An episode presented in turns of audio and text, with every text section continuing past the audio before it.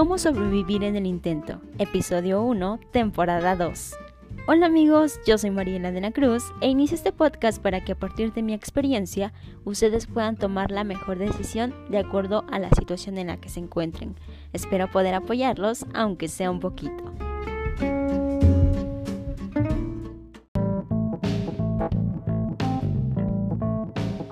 Hola amigos, ¿cómo están? Espero muy muy bien. Yo soy Mariela de la Cruz y estoy una vez más aquí de nuevo en los podcasts que semanalmente subía, pero que no estuvieron pues activos en los últimos meses.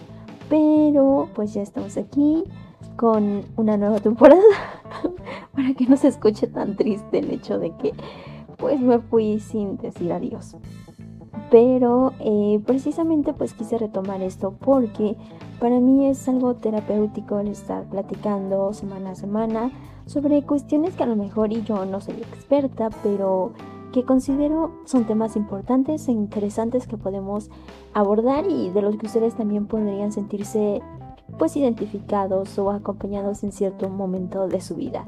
Y bueno, pues precisamente este podcast es para ayudarles a ustedes a resolver ciertos conflictos que probablemente vayan a suceder en su vida o están sucediendo o sucedieron y pues así compartir las experiencias que yo tuve en ese entorno y saber si ustedes pasaron por lo mismo, quizá les fue mejor que a mí o quizá sufrieron un poquito más.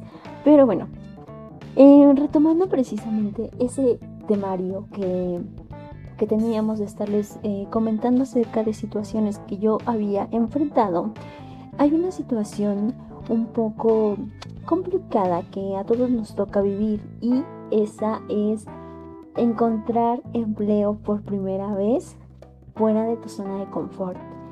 ¿Y a qué me refiero a esto? Yo les platicaba eh, hace un tiempo que yo tuve la oportunidad de estar en un medio de comunicación en el que me encantaba estar. Yo disfrutaba muchísimo el estar en, en ese lugar. Era una estación de radio y pues prácticamente yo desde niña decía yo quiero ser locutora de radio. Me acuerdo que desde los 10 años hacía horas de teatro o cuando me preguntaban qué quieres ser de grande yo sabía que era trabajar en una estación. Yo no sabía que se tenía que estudiar para trabajar en una estación, pero tenía claro que ahí me quería ver en un futuro. Así que, bueno, pues comenzaron a pasar los años. Yo comencé a tener ciertas em, influencias también por parte de estaciones de radio, que era pues seguir a locutores famosillos de la ciudad que estaba cerca de donde yo vivía. Pero bueno, el punto es que sí logré entrar a una estación. Estuve colaborando en ella dos años y no sé, unos 10 meses, casi los tres años. Pero tuve que salirme y tuve que salirme pues por cuestiones económicas y también porque yo sentía que estaba en una situación un poco complicada al haber intentado obtener una oportunidad más formal y eh, con ello pues conseguir eh, una plaza sindical o un trabajo ya más formal. Sin embargo, esta oportunidad se me negó y bueno, pues las personas em, que en ese momento me dijeron no, pues quizá tenían sus propias razones, razones que pues yo nunca conocí porque nunca me lo dijeron, pero sí me dijeron, ¿sabes qué? No, María. Entonces yo ya tenía un programa, ya estaba saliendo al aire, era un programa em, pues semanal pero pues al saber que ya ni siquiera podía seguir cubriendo vacaciones de mis compañeros porque yo, no estaba en el área sindical, pues eso me desanimó un poco más y decía entonces qué hago aquí. El sueldo, les digo, era mínimo y no tenía una entrada estable cada quincena o por lo menos cada mes. No era así. Entonces, pues ya decidí salirme. Eh, y fue un momento pues de mucha emoción para mí, o sea, suena algo raro, extraño para muchos, porque quizá todos los que me conocieron en esta etapa saben que a mí me emocionaba muchísimo el hecho de trabajar en una estación de radio. Pero cuando decidí salirme, yo también supuestamente tenía ciertas em, intenciones de mudarme de ciudad. Era venirme a la Ciudad de México y emprender nuevas cosas, conocer otros mundos, otro sitio y tener otras oportunidades laborales. Entonces, pues así estaba Mariela emocionada y pues que se termina la relación con la persona se supone que iba ya a llegar a la Ciudad de México. Eh, cuando se termina, mis sueños fueron de, ok, ya hasta aquí llegó. Pero eh, bueno, pues ahí fue mi decisión, nadie me obligó a renunciar. Entonces tenía que estar buscando un trabajo, algo que me pudiera sostener porque tampoco iba a llegar a casa nuevamente y decir, ¿saben qué? Pues no me funciona lo de la radio y pues no estoy trabajando, entonces manténganme. O sea, yo nunca he sido así. Considero que soy una persona que siempre ha querido ser independiente y por supuesto hacerse cargo de sus propios gastos. Entonces comencé a buscar trabajo. Pero al momento de rellenar la solicitud del trabajo, pues viene la parte cruel y triste. Porque, si ustedes recuerdan, en uno de los episodios les comentaba que yo tuve la oportunidad de elegir entre una carrera universitaria y desarrollarme ya profesionalmente, en lo que finalmente iba a trabajar y terminaba la carrera. O bueno, era lo que yo creía, ¿no? En muchas ocasiones eso ni siquiera pasa eh, en la vida real, porque a veces el título universitario no te asegura para nada un puesto en un lugar o en una empresa. Em, sin embargo, o sea, sí es de gran ayuda, ¿no? Pero bueno, también por decisión propia yo ya no continué mis estudios en la universidad en línea ni busqué otra opción para terminar la universidad. Yo me quedé estancada y bueno, pues ahí se quedó el asunto con respecto a la educación. Pasaron, eh, bueno, pues algunos días en los que yo para empezar no sabía ni dónde postularme, porque porque la experiencia que yo pude obtener durante el tiempo que estuve en estación me daba la posibilidad de buscar trabajos que fueran acorde. Sin embargo, esos trabajos que eran acorde a comunicación o a algo que tuviera que ver con la radio, sí necesitaban de la carrera y lastimosamente las estaciones de radio son manejadas por un sindicato el sindicato que me dijo que no me podía dar la oportunidad en el trabajo que acababa de dejar. Entonces era para mí algo complicado ir a buscar trabajo a unas estaciones donde pues prácticamente el, lugar que yo quería dependía de alguien que ya me había dicho que no. Em, así que decidí dejarlo de lado y en ese momento, eh, pues yo no tenía los suficientes ahorros como para decir, bueno, en esta ciudad no está esta oportunidad, puedo ir a otra ciudad y buscarla. Entonces tenía que entrar a trabajar, ahorrar lo suficiente y ya después buscar esa oportunidad. Así que recordé las experiencias laborales que tenía anteriormente y dichas experiencias laborales solo habían sido en tiendas pequeñas. Mi primer trabajo fue en una papelería a los 18 años y donde la experiencia que tuve fue de alrededor dos meses y posteriormente trabajé en una tienda de bistería en donde también trabajaba solamente los fines de semana y donde estuve laborando en dos periodos diferentes pero también un par de meses. Que me tocaba buscar un trabajo en donde no me pidieran tanta experiencia laboral y donde pues pudiera obtener un ingreso de manera rápida. Así que decidí irme a buscar trabajo a tiendas eh, departamentales. Pues fue una búsqueda muy ardua y complicada porque yo les comentaba que mi sueldo era muy bajo. Sin embargo, pues hacía algo que me encantaba hacer y durante más de dos años el sueldo no fue problema. Pero eh, pues aquí, eh, buscando un trabajo en donde yo no quería estar y con un sueldo bajo, pues estaba algo complicado. Sin embargo, pues les repito, tenía que mantenerme y tenía que salir adelante como fuera. Así que entré a laborar a una tienda que estaba en una plaza comercial conocida de la ciudad.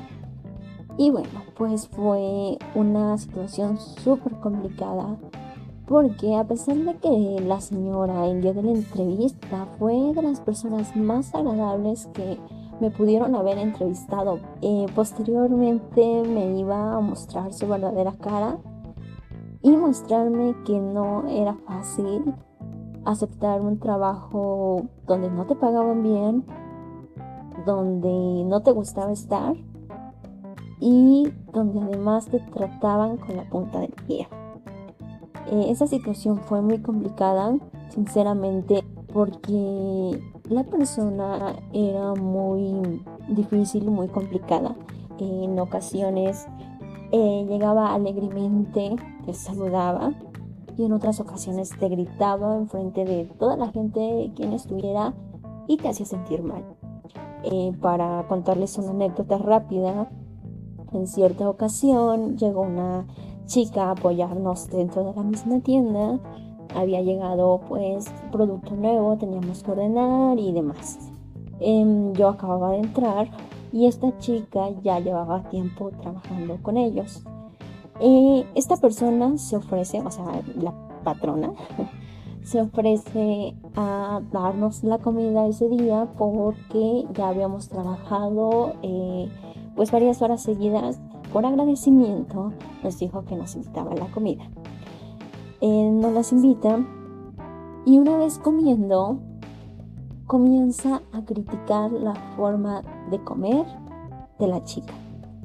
Empieza a decirle con palabras de migrantes que no sabía comer y que pues era una pena que alguien de su edad estuviera haciendo ese tipo de show en ese lugar o en esa tienda, ¿no? Entonces para mí sí fue algo choqueante porque yo soy de las personas que si algo me incomoda de otra persona, por ejemplo, cuando come, no soy de las personas que lo dice porque precisamente no quiero hacer sentir mal a las personas. Pero esta señora lo dijo de una manera muy denigrante y pues incluso la, chica se sintió mal, eh, dejó de de comer y fue muy feo. Después en otra ocasión, em, a mí siempre me citaban a cierta hora en la mañana para abrir y es algo que, detesto y que yo no logro comprender. Entiendo que eh, tenemos la necesidad de trabajar en muchas ocasiones, pero siempre los patrones, o bueno, no, no siempre porque he tenido jefes súper buena onda y súper conscientes, pero bueno, eh, particularmente en ese tipo de lugares o ese tipo de trabajos sí son súper inconscientes porque no importa de qué lugar vengas, tú tienes que estar a cierta hora y así ellos tarden en llegar 20 o 30 minutos después de la hora que te citaron, el día que tú llegas uno o dos minutos tarde, bueno, es de lo peor. Recuerdo que en esa ocasión a mí me habían citado pues a cierta hora. Eh, yo siempre llegaba puntual, incluso minutos antes. Y en esa ocasión, pues por cuestiones de transporte público, se me hizo un poco tarde. Veía el reloj y bueno, mi teléfono comienza a sonar. Habían pasado como dos minutos de que em, pues ya era la hora de entrada, yo iba llegando a la plaza comercial, pero tenía que cruzar un estacionamiento. Entonces, al momento de que pues voy bajando de, del transporte, suena mi teléfono y es así de, ¿dónde estás? Te estoy esperando desde hace media hora. Y es así como de, pues si mi hora de entrada fue hace dos minutos, ¿no? Y la verdad sí me saqué mucho de onda porque durante todos los días que yo pues no, desde que había entrado, siempre era yo la que tenía que esperar esa media hora, ¿no? Pero bueno, se entiende, son los jefes y pues que, ¿qué nos queda? Llegué al lugar y la verdad es que la actitud de la señora no cambió, persistía cuando yo llegué al lugar. Em, comenzó a decirme que iba a llegar producto y bueno, en ese momento a mí se me dijo solo vas a tener la tienda, ¿no? Era pues limpiar el lugar, abrir, atender a la gente que llegara, acomodar producto y demás. Yo les he dicho repetitivamente que a mí no me gustan los niños y no por otra cosa, sino porque yo siento que soy muy impaciente con personas que son muy poco fáciles de controlar. Y eso obviamente incluye a los niños. Entonces, lo que me pidieron ese día fue cuidar a la niña. Sí, la niña se va a quedar hoy aquí, porfa, cuídala. Y este, yo me voy y luego regreso. Así como de, perdón, o sea, tengo que limpiar el lugar, tengo que salir de aquí, de donde estoy, porque era como una pequeña bodega donde se tenía todo almacenado para la limpieza. No puedo estar al tanto de lo que haga la niña, ¿no? Pero pues también no le podía decir a mi jefa, no puedo hacerlo. Así que, pues dije, está bien. La niña se sale del local y cuando yo regreso con las cosas para limpiar, no está. Entonces, en ese preciso momento, regresa la mamá y me dice, ¿sabes qué? Siempre sí me la llevo. Y se da cuenta que no está la niña. Entonces, me dice, ¿qué pasó? Y yo, o sea, bueno, también no es que era una bebé, la niña ya tenía más de 10 años, pero ella tenía la costumbre, como era una niña que le gustaba comer dulces y todo lo que hubiera en la plaza, como estábamos cerca del área de comida, siempre se escapaba para ir a comprar. Y como la gente ya conocía a su mamá, pues era de ir a pedir y luego te paga mi mamá. ¿No? Entonces, Em, pues la señora se molesta y yo sí, o sea, le pedí que se quedara aquí y ya después regresa la niña con algo comiendo y se va, ¿no? Se va enojada, obviamente. Y bueno, en otra ocasión me dijo, ¿sabes qué? Te voy a dejar la caja y voy a dejar tanto dinero. Eh, yo le dije, sí, está bien. Y después, quien llegó a hacer el cierre o el corte fue su hijo.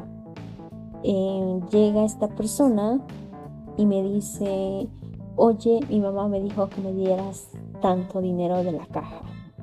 La verdad es que para mí fue de, ah, ok, sí sé que eres su hijo, pero yo no sé si te pueda dar dinero me dicen, no te preocupes, yo comúnmente así llego y tomo el dinero y no me dicen nada.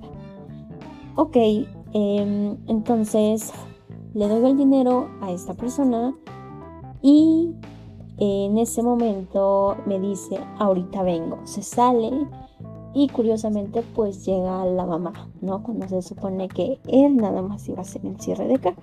Empieza a hacer el corte de caja ella y me dice, aquí falta dinero. Y yo le digo, sí, porque acaba de venir su hijo y me pidió tal cantidad. Se me queda viendo y me dice, no, yo no autoricé esa entrada. ¿Cómo te creo que realmente mi hijo te pidió ese dinero? Entonces, sinceramente sí fue algo eh, triste y es de lo que se va aprendiendo y por eso es que también les estoy contando esta experiencia. Porque sí, o sea, es cierto, ¿no? Si la persona te dice, ¿sabes qué? Va a ser el cierre de caja a esta persona, eh, le vas a dar tanto dinero y todo, pues lo haces. Pero si no tienes esa autorización, no tendría yo por qué haber entregado ese dinero. Sin embargo, después, o sea, a los minutos, regresa su hijo y se le queda viendo y no le dice absolutamente nada de dinero. Entonces yo me quedé así de, ¿cómo? O sea, ¿le roba a su mamá o qué pasa aquí?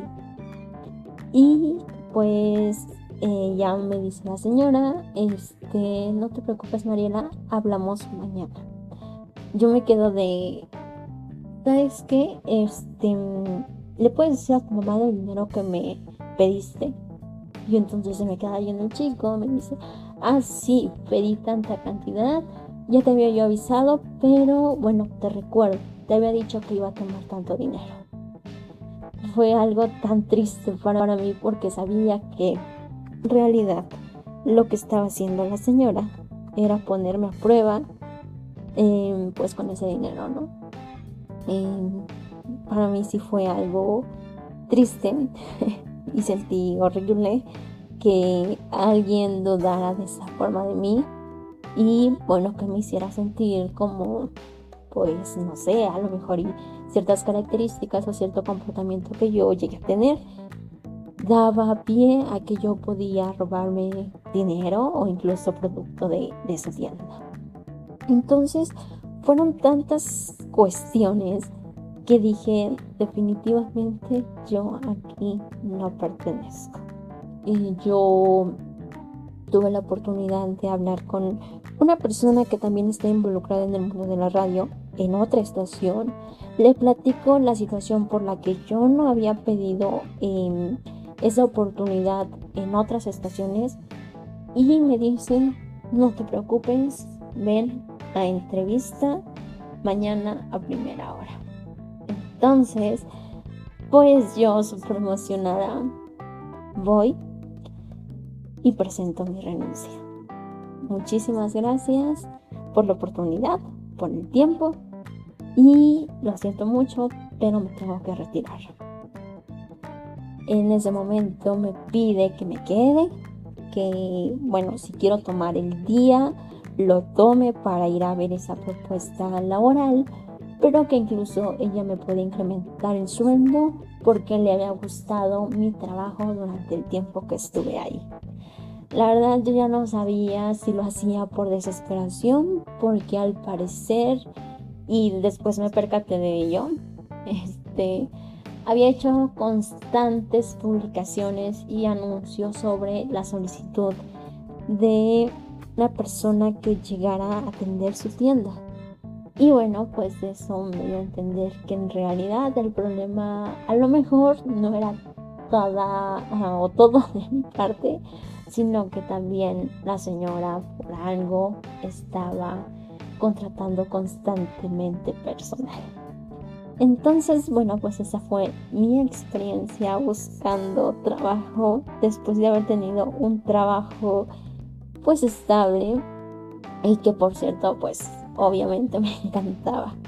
Espero que esta anécdota a ustedes les sirva para poder entender que hay que tener dignidad y hay que saber valorarnos. Yo entiendo mucho la necesidad de muchas personas y yo sé que muchos no pueden decir, sabes que no me gusta el trabajo, no me gusta cómo me tratan y me voy. Yo sé que desde mi comodidad les estoy contando esta experiencia. ¿Por qué desde mi comodidad? Porque yo no tenía absolutamente a nadie que dependiera de mí. Que yo tomé la decisión de salirme de mi primer trabajo porque ya no me sentía a gusto y de este otro trabajo porque no me gustaba el trato de esa persona hacia mí y hacia los demás. Así que si tú que me estás escuchando estás pasando por esta situación o pasaste por ella, créeme que yo sé que es muy feo, que es horrible, pero pues también creo que aquí lo importante es em, continuar preparándonos, buscar nuevas oportunidades y que nos va a tocar un momento de nuestra vida, pues sí, te dirían por ahí apechugar y no queda de otra. Pero eso no quiere decir que toda tu vida tienes que estar ahí. Tienes que esforzarte y te va a costar hacerlo. Te va a costar eh, quizá el hecho de cambiarte de un trabajo a otro, encontrar esa estabilidad que tú buscas y encontrar el trabajo que tú deseas encontrar y que te haga sentir pleno y que te haga sentirte feliz con lo que tú estás haciendo. Pero después de mucha batalla, créanme que se puede. Entonces, pues yo les deseo muchísima suerte con ello que si hay algo que los detiene, que ese algo también sea un impulso para que ustedes se atrevan a tomar decisiones em, que los puedan mover de su zona de confort, pero que también los ayude a progresar laboralmente y también como personas. Así que, bueno, pues hasta aquí esta anécdota. Espero que les sirva de algo y si no, bueno, pues que por lo menos hayan he chutado la historia de alguien random que pasó una situación pues a lo mejor muy común desafortunadamente para muchos, pero bueno, pues yo quería compartírselas. Que pasen un excelente día, una excelente noche o bueno, no importa que ahora me estén escuchando. Muchísimas gracias por su atención y por su compañía. Y recuerden, no mueran en el intento, atrévanse.